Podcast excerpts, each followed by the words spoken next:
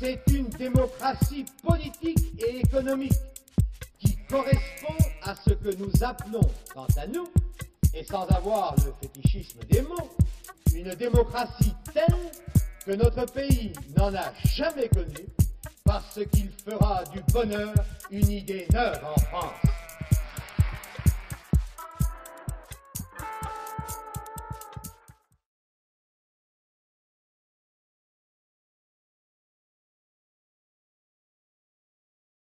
Olivier Christin, bonjour. Bonjour.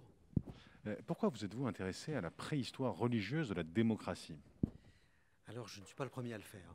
Euh, D'abord, je me suis inscrit dans une longue tradition euh, historiographique euh, qui a été en partie initiée par Léo Moulin, hein, un historien du droit, un historien de l'Église médiévale, qui avait qualifié l'Église de l'Église médiévale essentiellement, l'Église de la fin du Moyen Âge, de laboratoire des techniques électorales modernes. Donc c'est un peu un article séminal, comme on dirait en anglais, un article qui insistait sur l'importance des procédures électives à l'intérieur de l'Église médiévale et le fait que c'est là où peut-être on aurait expérimenté pour la première fois des choses qui ensuite allaient passer dans l'univers politique et dans l'univers des communes, dans l'univers des villages, des communautés d'habitants, puis dans l'univers politique proprement dit avec les institutions représentatives et le grand tournant du XVIIIe siècle.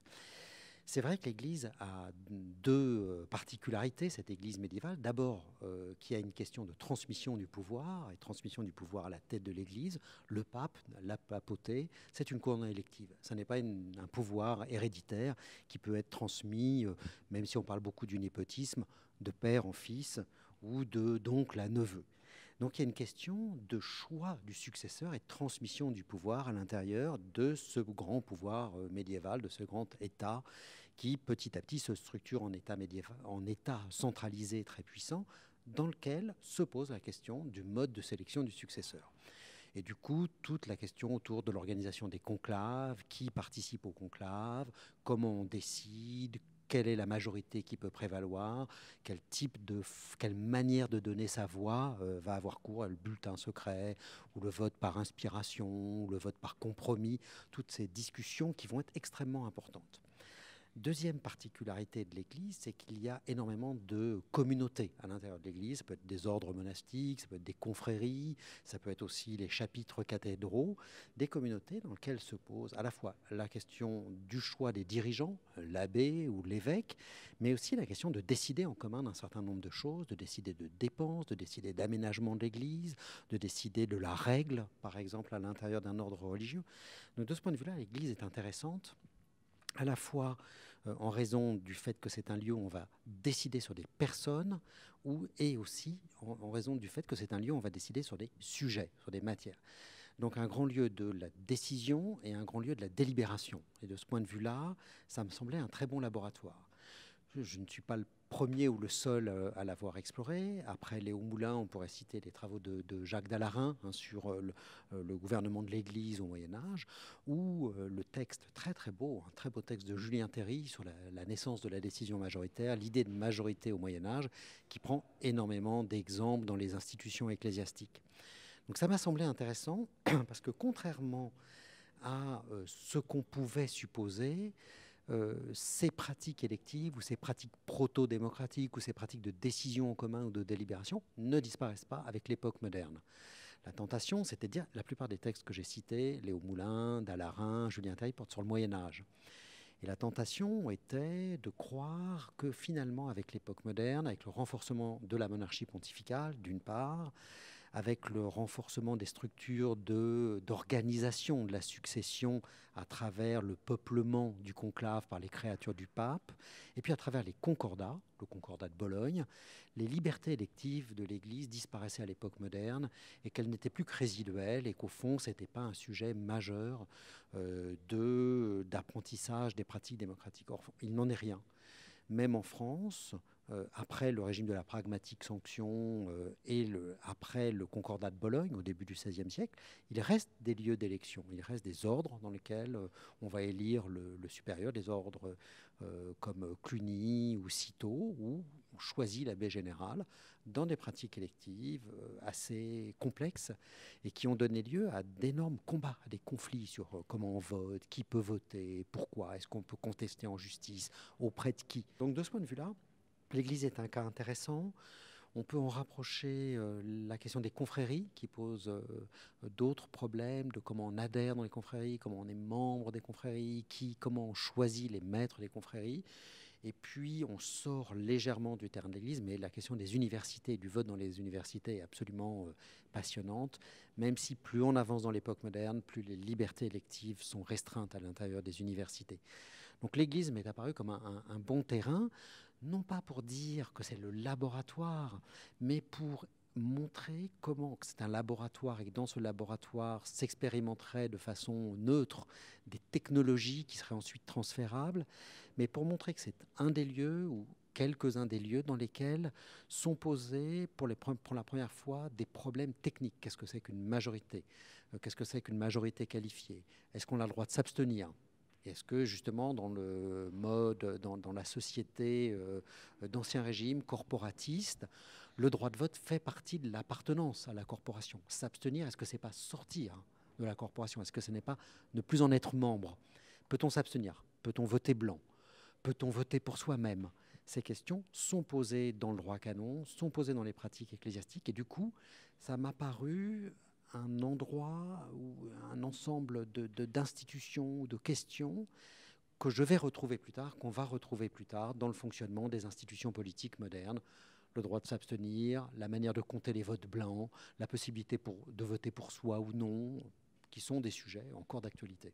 Merci beaucoup. On voit que c'est extrêmement riche et que le, laboratoire ecclésial vous donne énormément d'idées euh, sur les, 16e, 17e, 18e siècles. Vous êtes euh, historien euh, moderniste. Est-ce que vous pourriez nous donner d'autres exemples issus euh, d'espaces, d'époques euh, différentes que vous connaissez en lien avec euh, cette pratique démocratique au sein des institutions d'Ancien Régime Oui, il y a, il y a beaucoup d'exemples. L'un des exemples qui vient naturellement à l'esprit, c'est l'exemple des villes.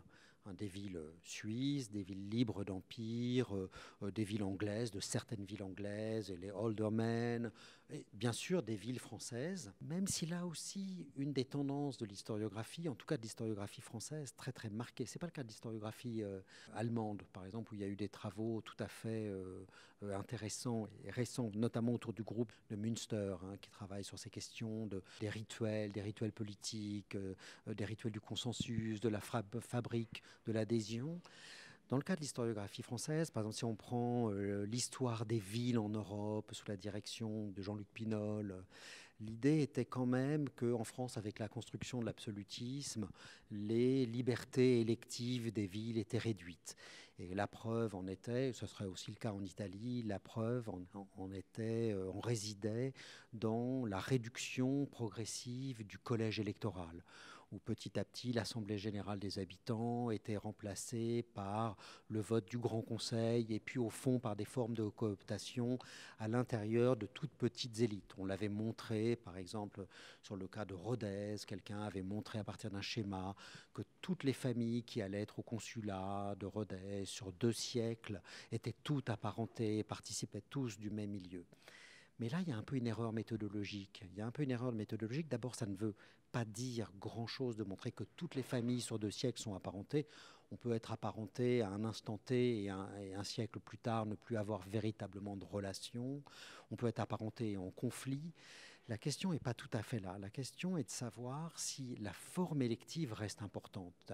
Au fond, oui, les libertés électives se restreignent, il y a moins de participants, mais pourtant, ces élites tiennent énormément au fait d'être des élites élues. élues. Et là, on en a quelques exemples très très euh, intéressants. Alors bien sûr, la monarchie rogne ses libertés électives, bien sûr, elle profite des guerres de religion, euh, comme vous l'avez euh, vous-même montré hein, dans votre thèse, que les guerres de religion et la sortie des guerres de religion, c'est un moment essentiel de construction de l'État absolutiste et des manières politiques spécifiques de l'État absolutiste d'apparaître comme garant des équilibres, comme arbitre. Donc, dans beaucoup de cas, on va soumettre des listes d'élus en double partie, en double nombre, euh, deux fois plus qu'il n'y a besoin de candidats au roi, et le roi choisira euh, ce qu'il veut. Malgré tout, Pour ces élites urbaines, il est important de continuer à se présenter comme représentantes et représentantes naturelles des habitants de la ville, comme élus, et non pas comme propriétaires d'un office vénal qu'elles auraient acquis. Parce qu'en se présentant comme élus, d'abord, elles peuvent, prétendre être la ville, incarner la ville, être la seigneur parse de la ville, et euh, insister sur euh, leur rôle de représentant naturel, euh, de porte-parole des revendications urbaines et de l'identité urbaine. Et surtout, elles peuvent lutter symboliquement contre l'emprise sociale, économique, symbolique des officiers du roi et apparaître comme garante de liberté traditionnelle face à la progression de la, monarchie euh, absolue. Il y en a un très bon exemple qui est dans la, la partie du règne personnel de Louis XIV, lorsque Louis XIV décide, pour des raisons financières, pour des raisons politiques aussi, de transformer une partie des charges municipales en offices euh, vénaux. Ce qu'on voit, c'est un certain nombre de villes s'endetter, le corps de ville en tant que tel, pas des personnes, s'endetter pour racheter ces offices et pour les maintenir comme électifs. Donc ça prouve que dans des élites urbaines qui participent de cette culture patricienne, etc., il est plus important de maintenir le caractère électif et donc relativement aléatoire de l'accès aux charges que de les transformer en patrimoine qui serait transmissible euh, dans la famille, qui serait transmissible aux héritiers. Ça, je trouve très très important, euh, cette euh, idée euh, d'une charge élective, même si elle tourne entre quelques clans. Et puis le dernier point qui est important, c'est important que ça reste électif pour eux parce que ça permet de neutraliser les conflits à l'intérieur des clans patriciens et des différentes familles. Si les offices deviennent vénaux, s'ils sont patrimonialisés, s'ils deviennent un bien privatisé, privé, alors certains sont exclus définitivement des charges. Le fait que les charges puissent tourner, puissent être renouvelées, contribue à une fabrique du consensus urbain et à apaiser des conflits familiaux ou interfamiliaux qui pourraient être très forts. Et donc se mettent en place des systèmes de cursus honorum, de rotation. pendant un temps, on est consul, puis un temps, on est dans le Grand Conseil, puis on est administrateur ou régent des hôpitaux. Donc les gens tournent à l'intérieur des charges. Et là, on a quelque chose qui ressemble par certains côtés euh, au pantouflage de nos élites euh, politiques aujourd'hui qui circulent entre privé, public, différentes charges dans le public, qui restent tout le temps au cœur de l'État sans s'accaparer comme propriétaire des charges. Donc on a bien compris euh, que cette forme de patrimonialisation collective était justement euh, arbitrale et allait justement permettre de résoudre un certain nombre de conflits, fabriquer du consensus. Est-ce que vous pourriez, en quelques points d'étape, nous conduire jusqu'à la Révolution française et au XIXe siècle pour voir quelle a été la postérité des objets que vous venez de décrire? Oui, il faut, marcher à très grandes enjambées. Alors, premier, peut-être faire une liste de, choses qu'on voit se mettre en place. Il est très difficile de dire que la Révolution française est complètement héritière des structures politiques électives, des sociétés d'Ancien Régime, et que le régime représentatif moderne que décrit Bernard Manin et qui se met en place à partir du dernier tiers, on va dire, du XVIIIe siècle, serait l'héritier des institutions représentatives du Moyen Âge ou de l'époque moderne. Il y a beaucoup de biais, il y a beaucoup de difficultés. Mais on voit, ici on revient à cette histoire un peu des enjeux juridiques ou des catégories d'entendement ou des concepts qui, m'ont été chers, ou par exemple du vocabulaire. Hein. Euh, le fait qu'il n'y a pas de mots euh, très clairs pour désigner la majorité ou pour désigner le fait de voter. On dit opiner, euh, donner sa voix, pas voter, qui est un, un terme plutôt du XVIIIe siècle qui vient de l'anglais. Alors on peut marquer quelques étapes. La première, c'est quand même euh, le congé donné progressivement, ou le refus progressif qui s'observe dans la théologie, qui s'observe dans le droit canon, qui s'observe dans des lieux bibliques qui vont être discutés euh, très précisément, le refus progressif, le recul progressif du tirage au sort. Le tirage au sort des dirigeants est petit à petit abandonné, petit à petit euh, repoussé comme injuste, comme peu efficace et comme euh, donnant la possibilité aux plus incapables, aux plus incompétents et aux plus corrompus d'accéder à des charges. C'est-à-dire que ce qui aujourd'hui peut nous sembler comme un, un, principe de démocratisation, de justice, d'intégration de nouvelles couches à la fabrique de la décision collective commence à apparaître? Entre, on va dire, la fin du XVIe et le début du XVIIIe siècle comme impossible. Alors, l'un des lieux que j'ai étudié, c'est la question de la succession euh, de, Judas euh, après sa mort. Comment le remplacer? Comment choisir? Comment les apôtres vont-ils, avant la Pentecôte, c'est-à-dire avant d'avoir la pleine conscience ou la pleine lumière euh, des vérités de la foi, vont-ils choisir le successeur de Judas? Et là, il y a tout un débat euh, sur est-ce que les apôtres ont procédé à un tirage au sort, ou est-ce qu'ils ont eu un signe divin, ou est-ce qu'il y a eu une élection? Et on voit se développer un discours très hostile au tirage au sort, comme l'élection pour les nuls. Le tirage au sort, c'est pour ceux qui ne seraient pas vertueux, qui ne seraient pas capables de passer ce jugement qu'est l'élection. L'élection est un jugement, un jugement sur la vertu, un jugement sur les capacités, un jugement sur le zèle. Et renoncer à ça, c'est ouvrir la voie aux incompétents. Donc là, c'est vraiment un tournant. Et on peut suivre jusqu'au milieu du 19e siècle. Par exemple, en Suisse, lorsque le régime représentatif moderne est introduit en Suisse, les derniers cantons, les derniers lieux, les dernières villes qui procédaient à des formes de tirage au sort cessent ce choix des dirigeants par tirage au sort. Donc le régime représentatif moderne abolit les formes du tirage au sort. Deuxième chose qu'on peut voir et qu'on voit très très bien dans le droit canon, c'est l'abolition ou le renoncement à l'idée de euh, pars, de toutes les voix ne se valent pas. Certains ont une voix plus importante, ils sont plus âgés, plus titrés, plus compétents, et leur voix ne s'additionne pas aux voix des autres. Donc un système qui fonctionnait dans les abbayes ou qui fonctionnait dans l'Assemblée générale du clergé, où les gens ne siègent pas au même endroit, il y a premier rang, deuxième rang, les voix ne s'additionnent pas véritablement. Et on voit bien que cette question de la senior part, ça nourrit énormément de contestations et de contestations en justice. Les élections d'Ancien Régime sont massivement contestées. On a pu euh, euh, montrer, Véronique Jullereau, que les, élections d'évêques, plus d'un tiers, parfois la moitié des élections, sont contestées par les perdants ou par euh, les chanoines, etc. Énormément de contestations. Et au XVIIIe siècle, les canonistes commencent à estimer qu'il faut abandonner cette question de tirage au sort où on va peser les voix, parce que c'est insultant, parce que c'est humiliant, parce que ça entraîne des comparaisons qui nourrissent des procès sans fin. Et on arrive là à une logique qui était une logique purement numérique, la logique du nombre. C'est le triomphe du nombre. Et avec le triomphe du nombre, c'est le triomphe de la décision majoritaire. Ce qui explique que dans la deuxième moitié du XVIIIe siècle, on commence à s'intéresser massivement au paradoxe mathématique de la décision majoritaire. C'est le grand débat entre Condorcet et Borda. Quel est le système majoritaire le plus juste? Une série de duels qui opposent le candidat A ou B, ou la série des rangs, la méthode Borda par intensité des préférences. On classe en premier, on classe en deuxième, on classe en troisième, et on voit qui sort euh, victorieux. C'est possible seulement à partir du moment où on pense que toutes les voix se valent et que la volonté collective, c'est l'agrégat ou l'addition ou l'agrégat des voix individuelles qui ont toutes le même poids. C'est un, un, vrai, euh, un vrai enjeu. Et là, c'est un mouvement qu'on suit, un mouvement de, longue haleine.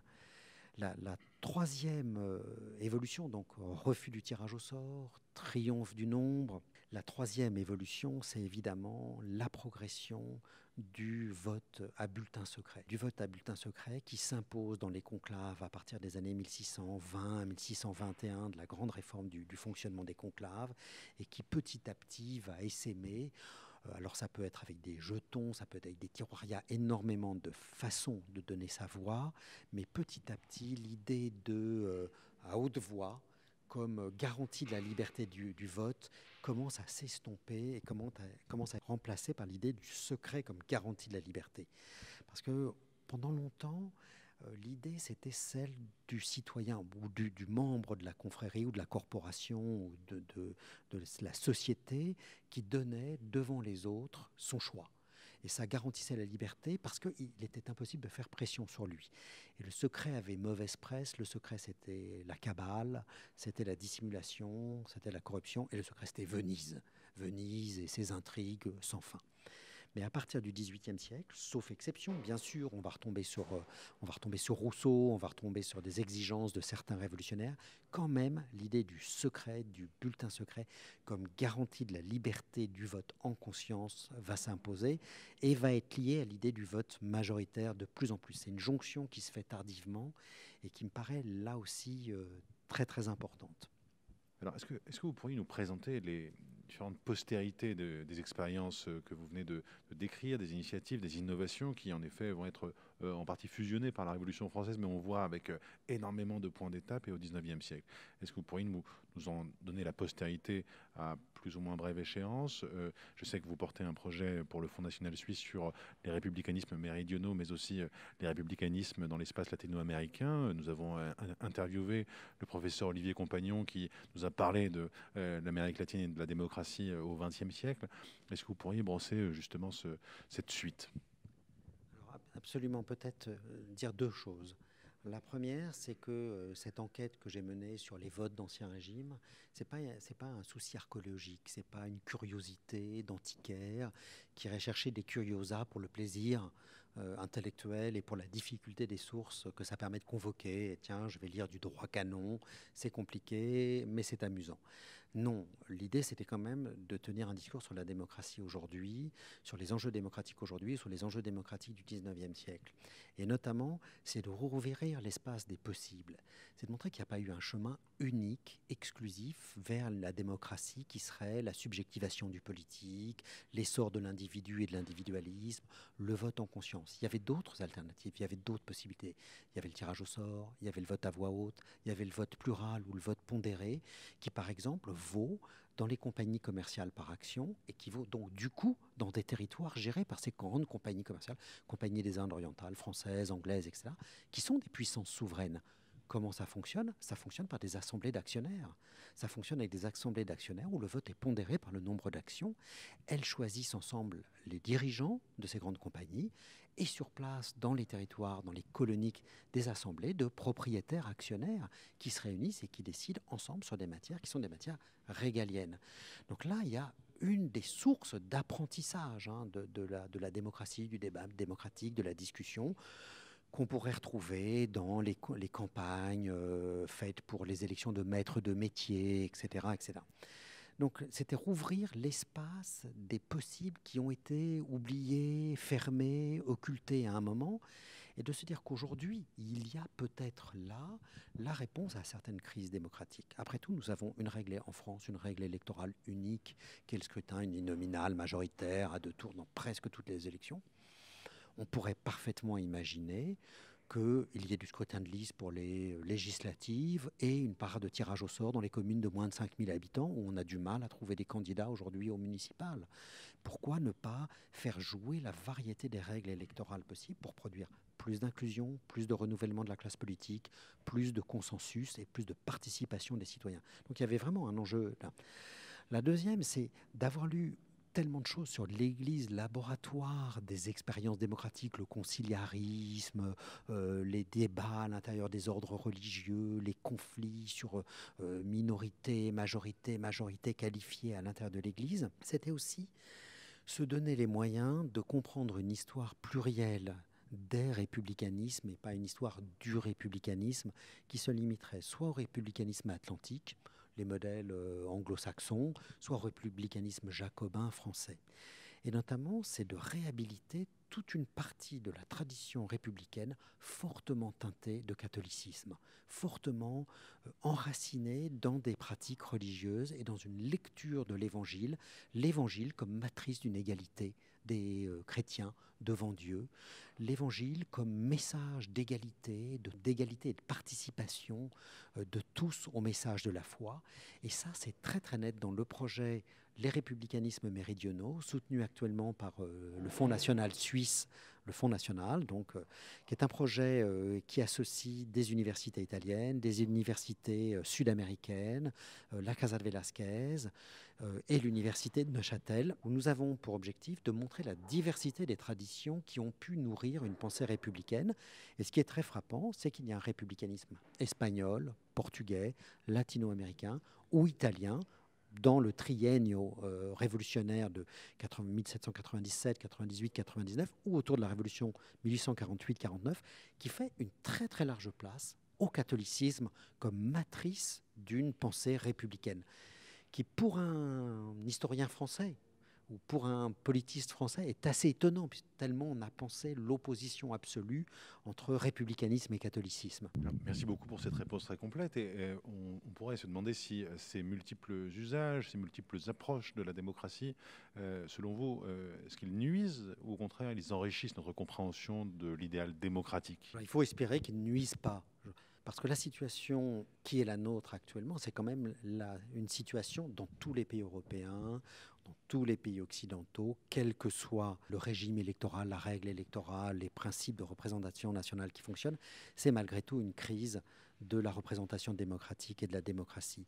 Une crise qui a deux volets ou deux facettes, euh, comme un, ciseau qui se euh, referme sur euh, l'idéal républicain ou démocratique. C'est d'une part l'importance et voir la croissance de l'abstention massive, notamment chez les jeunes, ou notamment chez les plus démunis, aux États-Unis, ou chez les jeunes, euh, qui aboutit à la situation quand même assez paradoxale de voir euh, qu'en France, les présidents de la République sont désormais élus avec moins de 25% des voix au premier tour, ce qui est quand même, et je ne parle pas de leur représentation par rapport au corps électoral, qui passe sous la barre des 20%. Donc, qu'est-ce que ça veut dire que la légitimité d'un président de la République élu avec moins d'un cinquième du corps électoral au premier tour, l'ampleur de la défiance ou du rejet ou de l'indifférence doit nous interroger.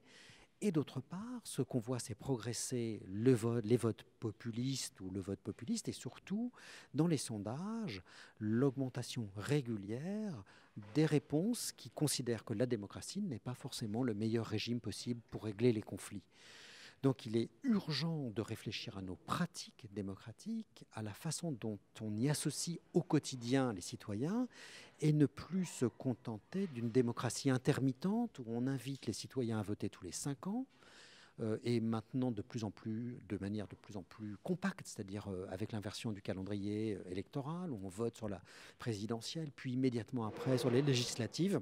Euh, de, ne plus se contenter d'une citoyenneté intermittente où on invite les citoyens à voter tous les cinq ans et le reste du temps à rester tranquille chez eux parce qu'il n'y a plus d'élections intermédiaires ou parce qu'il y a des élections intermédiaires qui ne suscitent plus beaucoup d'enthousiasme, les élections européennes ou les élections régionales.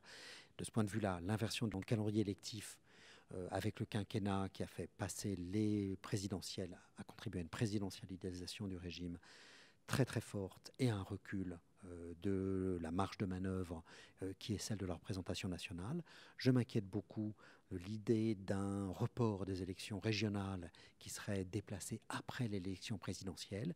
Et là, on aurait un système quasiment de dépouille où le euh, président élu en France obtiendrait mécaniquement derrière la majorité à l'Assemblée nationale et la majorité des régions. Ça serait la fin des contre-pouvoirs, ça serait la fin des check and balance, ça serait la fin des élections intermédiaires. Là, il y a un vrai péril. Donc réfléchissons à des pratiques démocratiques variées, euh, réveillons d'autres manières de décider et de délibérer, redonnons du temps au temps euh, pour éviter des ciseaux mortels entre indifférence et montée de l'idée que la démocratie, au fond, n'est pas le meilleur des systèmes possibles. Merci beaucoup et je vais peut-être relier les, deux, euh, deux dernières questions que, que, nous souhaitons vous poser pour pour le, public fidèle des entretiens d'Auxerre. Euh, c'est le thème général des entretiens d'ailleurs cette année. Si la démocratie, euh, comme euh, vous nous l'avez bien montré, a un passé, a plusieurs passés, pensez-vous qu'elle a aussi un avenir? Et pourriez-vous, en lien avec cette question, cette question terrible, nous conseiller un livre sur, sur ce sujet-là qui vous a particulièrement marqué, qui a été fondateur pour vous, que vous avez lu récemment? Des livres tristes ou des livres inquiétants? Le livre de François Sureau, Sans la liberté, qui montre que, euh, très bien, de manière très courte, que la question des libertés publiques doit être essentielle dans le débat démocratique aujourd'hui. Euh, le livre de Yves Saint-Omer sur une, petite histoire du tirage au sort en politique aussi, qui ouvre les perspectives et qui invite à renouveler les pratiques démocratiques. Et oui, la démocratie a un avenir, à condition euh, que nous cessions tous de considérer qu'elle va de soi, et qu'elle nous est donnée, qu'il n'y a rien à faire pour la défendre, qu'elle se défend très bien d'elle-même et qu'elle se défend dans des routines euh, institutionnelles, euh, un peu surannées, un peu vieillies dans certains cas. L'exemple de certaines démocraties illibérales ou l'exemple de la campagne électorale aux États-Unis actuellement montrent que les démocraties aussi euh, peuvent, par paresse, par routine, par euh, reproduction d'une classe politique qui ne veut plus s'interroger sur les mandats qui lui sont donnés, peuvent, la démocratie ou les démocraties peuvent s'étioler et ne plus susciter l'adhésion des citoyens sans lesquels elles ne fonctionnent pas. Merci beaucoup pour, pour, vos réponses très complètes et pour ces conseils bibliographiques euh, qui euh, ne manqueront pas d'éclairer, je l'espère, le public nombreux en ligne de ces entretiens d'Auxerre un peu particuliers. Merci. Merci beaucoup.